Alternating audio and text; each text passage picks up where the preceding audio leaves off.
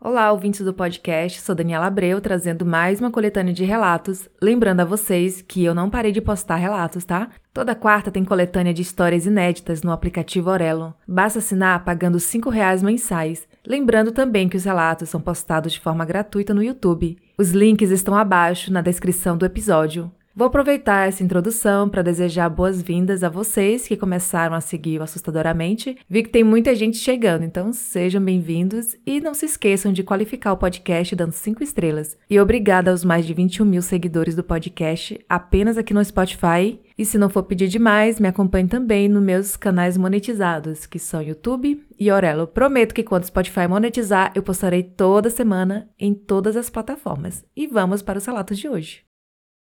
A Estranha Casa da Maria. A história que irei contar não é sobre mim, e sim sobre meu amigo, que chamarei aqui de João, para preservar a identidade dele. Importante mencionar que João era um jovem muito cético e nunca acreditou muito em Deus ou em forças sobrenaturais. Ele tinha uma namorada, que chamarei aqui de Maria, e éramos todos muito amigos. Uma das características de Maria era que ela gostava de estudar novas religiões.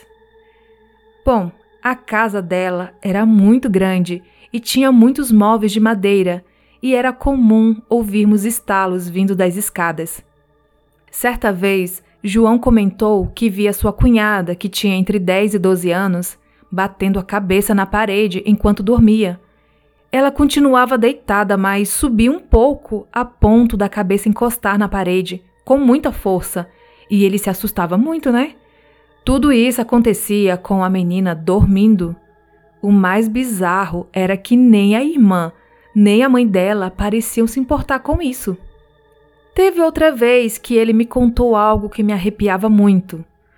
Ele dormia muito lá, então, em um certo dia, ele e Maria foram dormir juntos no quarto, e isso desagradava a mãe dela, que, se não me engano, era espírita, sei lá.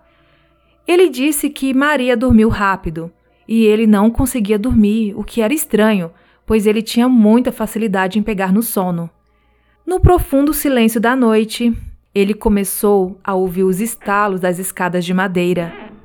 Por mais que soubesse que era normal aquele tipo de barulho, ele ficou assustado, pois ele era o único acordado e era a primeira vez dormindo no quarto da namorada. Passou um tempo e ele continuava acordado, até que começou a ouvir passos pesados pelo quarto. Ele se encolheu inteiro, mas não queria acordar a namorada por achar que era coisa da sua cabeça. Mas logo depois ele começou a ouvir os passos vindo do teto o que era impossível porque aquele era o último andar da casa. Os passos ficavam cada vez mais fortes e mais próximos, como se a coisa estivesse andando pelo teto até ficar exatamente em cima dele. Os passos começaram a correr em sua direção, e quando João percebeu que iriam chegar nele, acordou a namorada e apertou com força de tanto medo ela o acalmou e, por exaustão, João conseguiu dormir. Outro relato, ainda envolvendo o mesmo cenário, e dessa vez eu estava junto. Aconteceu durante a clara luz do dia e foi a coisa mais aterrorizante que presenciei. Resolvemos assistir a um filme de terror, Annabelle, porque na época era o filme mais assustador que conhecíamos. Jogamos o colchão na sala e João deitou entre mim e a namorada. A cunhada dele ficou no sofá, meio distante da gente. Chegou uma parte tensa do filme e já pressentíamos que teria um grande susto. No momento em que acontecia esse susto, a luz acabou de repente e sem motivo, já que estava um belo dia ensolarado. Ficamos imóveis por uns dois ou três segundos, no completo silêncio, que foi interrompido pelo telefone tocando. Nesse momento, eu abracei o João bem forte, com os olhos fechados e com muito medo, por conta das experiências que ele presenciara naquela casa que já havia me contado. Ninguém teve coragem de atender o telefone até que a irmã mais nova foi lá e atendeu. Completo silêncio. Ninguém disse nada na ligação. Depois disso, nunca mais voltei lá. Algum tempo depois, João e Maria terminaram o namoro. Ficamos sabendo também que a mãe dela já foi de uma religião que fazia trabalhos em troca de dinheiro e acreditamos que os eventos estranhos naquela casa podem ter relação com isso, sei lá. Esse relato eu recebi no Telegram e foi enviado pelo Vinícius de São Paulo. A mulher de vermelho na escada. Eu tinha aproximadamente 10 anos quando essa história aconteceu. A casa onde eu morava tinha uma sala com dois sofás. Um ficava de frente para a TV e o outro ficava na lateral. Atrás deste tinha uma escada. Eu estava no sofá, em frente à TV, ao lado dele tinha um corredor enorme que no final dava na cozinha. Minha mãe estava fazendo a janta e eu assistindo o desenho. Era noite e meu pai ainda estava no trabalho e meus irmãos estavam na igreja. Enquanto eu assistia a TV, percebi que toda hora o volume diminuía sozinho e eu aumentava. Até que eu comecei a ouvir som de salto, daqueles finos e super alto e também alguém cantarolando uma música que nunca ouvi. Quando olhei para a escada, eu vi uma mulher com salto vermelho, saia curta, também vermelha. Ela tinha uma cor diferente, era uma cor preta, só que transparente, dava para ver a parede atrás dela. Ela me olhava com um sorriso maligno. Seus olhos eram como fogo. Tinha cabelos pretos longos e batom vermelho bem forte. Ela descia as escadas e chegava mais perto de mim. Congelei. Eu não conseguia gritar nem me mexer. Era como se alguém estivesse me segurando. Enquanto ela descia, ela ria muito alto, parecia debochando de mim. Quando ela desceu todos os degraus, chegou o rosto perto de mim e falou: É um prazer te conhecer, Ana. Em minha mente, eu a repreendi e chamei pelo nome de Deus. Ela começou a gemer de dor e a gritar muito alto e sumiu, atravessando o chão. Consegui me mexer e corri para minha mãe. Ela acreditou em tudo que eu contei e orou por mim. Uma semana depois, a mesma mulher reapareceu, dessa vez batendo na porta da minha irmã mais velha, enquanto ela almoçava com o esposo. A minha irmã contou que se levantou e abriu a porta. Nesse momento, eles viram a mulher rindo e ela saiu andando para a rua. Após presenciar essa cena estranha, minha irmã ligou para minha mãe para contar a história, e nesse momento ficou sabendo que eu também havia presenciado a mesma mulher. Graças a Deus eu nunca mais a vi, porém presenciei outros demônios, mas essa história contarei em outro relato. Recebi essa história no Telegram e foi enviada pela Ana.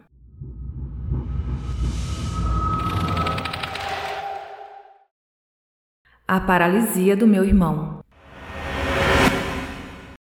Neste ano, eu viajei para a casa da minha tia. Era mais ou menos umas duas e meia da manhã e eu estava acordada assistindo TV na sala. De repente, eu comecei a me sentir observada. Olhei para a cozinha para ver se era meu irmão que estava lá, me encarando enquanto bebia água.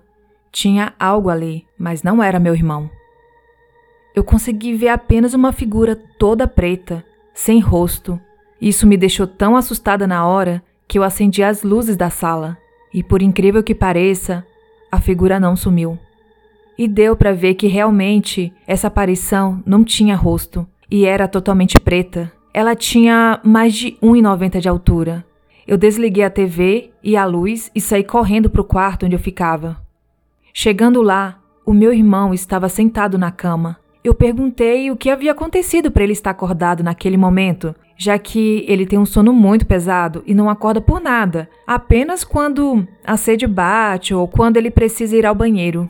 Ele me contou que teve uma paralisia do sono e quando conseguiu acordar, a aparição saiu pela porta e deu para ver que ela foi flutuando em direção à cozinha.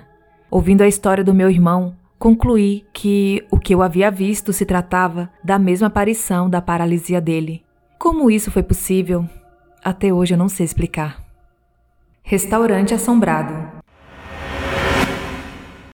O outro caso aconteceu ano passado. Viajei para Campinas, aqui em São Paulo, para a casa de um tio muito próximo da nossa família. Já era noite, e como a casa era muito aberta, tipo casa de fazenda, a nossa família se reuniu do lado de fora. Estávamos eu, meu primo, minha prima, tio e tia, meu irmão e meus pais. Eu estava conversando com meu irmão e minha prima quando ela falou que, perto da casa onde estávamos, tinha um restaurante que muitos relatavam ver uma mulher de vestido azul. Combinei com eles que, quando estivesse um pouquinho mais tarde, lá pelas 11 da noite, iríamos lá. Acabou que a gente nem foi, pois estávamos com muito medo. O pior não foi nem isso. Lá da casa, dava para ver o restaurante direitinho. E quando eu e meu irmão olhamos para lá, vimos a mulher. Ela estava com um vestido azul, como muitos falavam. Era muito pálida mesmo, cabelos pretos, e estava olhando em nossa direção. Fiquei em choque por mais de 20 segundos quando do nada minha prima nos puxou para dentro de casa. Ela também viu a tal mulher. Depois disso, eu descobri que, antigamente, no local funcionava um manicômio e os pacientes tinham que usar roupa na cor azul para se diferenciarem dos cuidadores. Nunca mais ficamos fora de casa até tarde da noite, sem nenhum adulto por perto, pois morríamos de medo de olhar para aquele restaurante. Atletas fantasmas. Na cidade onde eu moro, reside uma família dona e herdeira das maiores fazendas da região. Eles possuem uma fortuna multimilionária. Devido a tantas propriedades e riquezas, eles sempre tiveram muitos funcionários e na década de 1900 comenta-se que eles escravizavam pessoas que trabalhavam em suas imensas fazendas sob condições desumanas. Meu pai já trabalhou em uma das fazendas e, apesar de ser cético, ele diz até hoje, oito anos após, que teve uma sensação horrível ao trabalhar lá, pois via as construções feitas pelos antigos trabalhadores.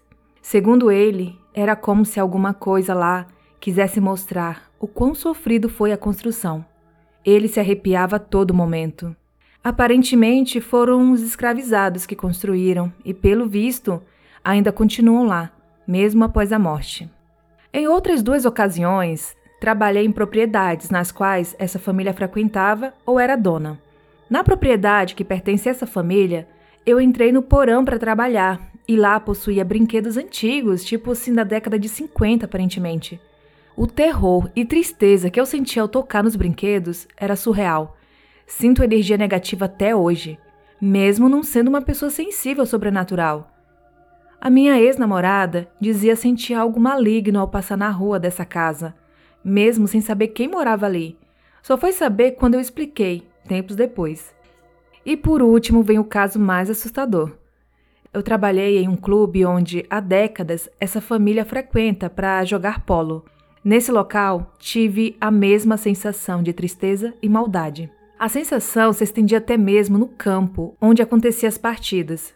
Mas pode haver uma explicação pois há várias décadas um garoto foi golpeado durante uma partida de polo, com uma bola com a qual jogavam. O menino morreu na hora, ainda em cima do cavalo. Até hoje, várias pessoas dizem ouvir cavalos correndo no campo, além do barulho dos jogadores gritando durante as partidas. Mas quando vão verificar, não existe ninguém no lugar. Esse campo fica na frente da casa de um amigo meu, e por vezes passo em frente e consigo escutar sons de cavalos na madrugada mesmo não tendo absolutamente nada. A cidade aqui possui incontáveis relatos inexplicáveis, grande parte envolve essa família de fazendeiros. Acredito que seja por conta da ruindade e avareza deles, que, aparentemente, não querem abandonar suas riquezas, mesmo após a morte. Eu recebi esse relato no e-mail. A pessoa pediu para não ser identificada, não mencionar nome das pessoas também, porque é uma família conhecida, só que ele informou para minha cidade, informou tudo, né? Mandou até foto. Muito obrigada por enviar. E você também que foi enviar sua história, você pode contar detalhes que você não queira é, revelar aqui para as demais pessoas, mas você pode contar para mim, para eu saber direitinho, tá? Que eu, eu não revelo. Você pedir para eu não revelar. Muito obrigada por enviar sua história, muito boa. Perseguido pela luz do campo. Me chamo Nígel, moro no interior do Piauí, numa cidade chamada Sebastião Leal. Meus pais moram na cidade vizinha chamada Bertolínia, especificamente na zona rural do município, e foi lá onde ocorreu esse evento estranho que irei narrar. Cresci ouvindo a minha mãe contar histórias sobre boitatá, a luz do campo ou fogo-fato. A minha mãe cresceu bem no interior, na roça mesmo, e ela conta que de vez em quando essa luz aparecia do nada e geralmente em noites mais escuras. Segundo ela, no início dava muito medo, mas com o tempo foi se acostumando com essa luz que aparecia sempre no horizonte, baixa, como se fosse de uma lanterna, e sempre que alguém tentava ir ao encontro dessa luz, acontecia alguma coisa que os faziam baixar a vista e com isso a luz se apagava. Eu trabalho em uma fazenda daqui de Sebastião Leal e sempre que posso vou para a casa dos meus pais, que fica a uns 30 quilômetros de onde moro. Certo dia eu estava indo para lá. Era uma sexta-feira. Fui depois das 18 horas, quando terminou meu expediente. Após passar da cidade de Bertolínia, indo para a casa dos meus pais, distante a 20 quilômetros, Passando pela BR, na minha frente, ao longe, vi uma luz e, achando que seria o farol de um outro carro, fiquei de boa. Mas eu comecei a perceber que esse suposto carro nunca chegava. Aí eu me lembrei na hora das histórias da minha mãe e comecei a ficar com medo. E sem saber se eu voltava ou se eu seguia, eu decidi seguir e acelerar muito para chegar o mais rápido possível na casa dos meus pais. Finalmente, a luz começou a se aproximar. Aí relaxei um pouco, pois pensei que realmente se tratava de um carro que poderia estar parado, sei lá. Enfim, a luz foi ficando forte e mais forte, e eu piscava a luz alta do carro para que ele diminuísse a intensidade do farol. Mas quanto mais me aproximava, mais ia aumentando a intensidade. Quando parecia que eu iria entrar dentro daquela luz, ela se apagou ou sumiu, sei lá, e, e eu com medo e sem saber o que fazer, só acelerava o carro e parecia que nunca iria chegar. Eu já estava muito tenso, mas eu pensei que já teria acabado tudo isso, mas não. Quando olhei no retrovisor, a luz estava lá e agora parecia que estava me seguindo. E quanto mais eu acelerava, mais a luz se aproximava. Eu acelerava e orava, pedindo proteção, até que finalmente vi a entrada da fazenda e entrei numa estrada de chão de uns 600 metros até a casa dos meus pais. E depois que eu entrei, eu não vi mais a luz. Cheguei em casa me tremendo todo. Minha mãe ficou nervosa junto comigo. Quando consegui ficar mais tranquilo, contei a história para ela, que me disse que era a luz do campo que há muito tempo não havia. Eu não consegui dormir naquela noite.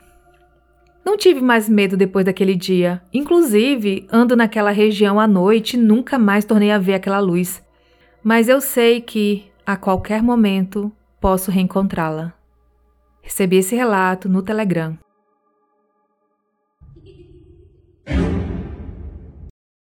Comadre Fulozinha até os meus 11 anos de idade, morei em um sítio um pouco afastado da cidade onde moro atualmente. Durante esse período, teve um fato que me marcou muito.